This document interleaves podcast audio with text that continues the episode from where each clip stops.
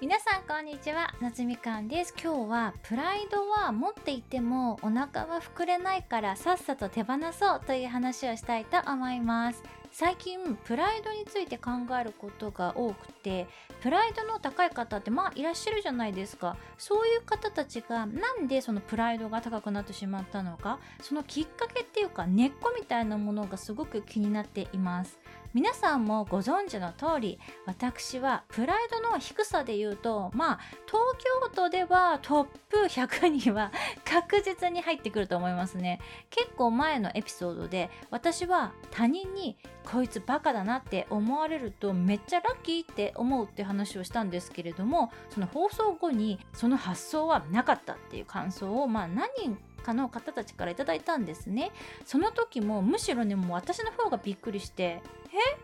カって思われるのみんなもしかして嫌なの？って なりました。あと先日とあるコミュニティでそのクローズドなね場所コミュニティの中であってもこうなかなか発言することができなくてそれは、まあ、こんなこと言ったらしょぼいやつとかバカな人とか思われるんじゃないかっていうのが怖くてっていうのをね打ち明けてくださった方がいらっしゃるんですけれども私は正直言うとその時もね結構度肝を抜かれました。皆さん他人からどう思われてるかっていうのが、まあ、すごく気になってるってことですよね。これはね裏を返せば過去に他人から良い評価をもらった経験があるってことだと思うんです。過去に良い評価を、ま、もらってきたからこそそれが下がるようなことが起きるのが怖いってことだと思うんですね。それってすごくね幸せなことなんじゃないかなと私は思います。私は皆さんもねご存知の通り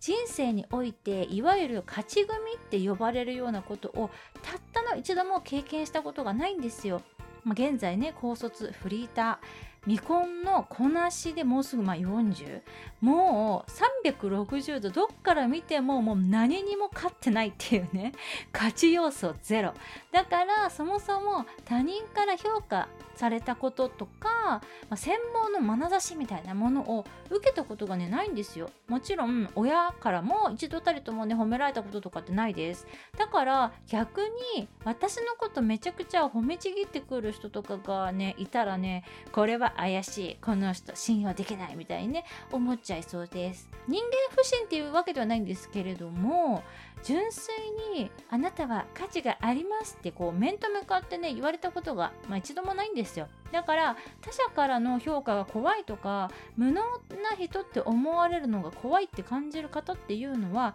今まで周りの方たちとか親御さんたちからとってもね評価されて褒められてきたりとかして育ったりとかあとは大学受験とか就活とかで、まあ、ご自身なりに成果を上げてきた方ということだと思うんです。だからプライドが傷つくのが怖いなって思ってしまった時はそれは自分が過去に何かを成し遂げてきたっていう証拠なので自分よくやったよってね言ってあげてほしいです。私がプライドがま低いくせに自己評価はまさほど低くないっていう理由は他者から評価はされてないけど、まあ、自分なりには私よくやってるじゃんって思えているからだと思います。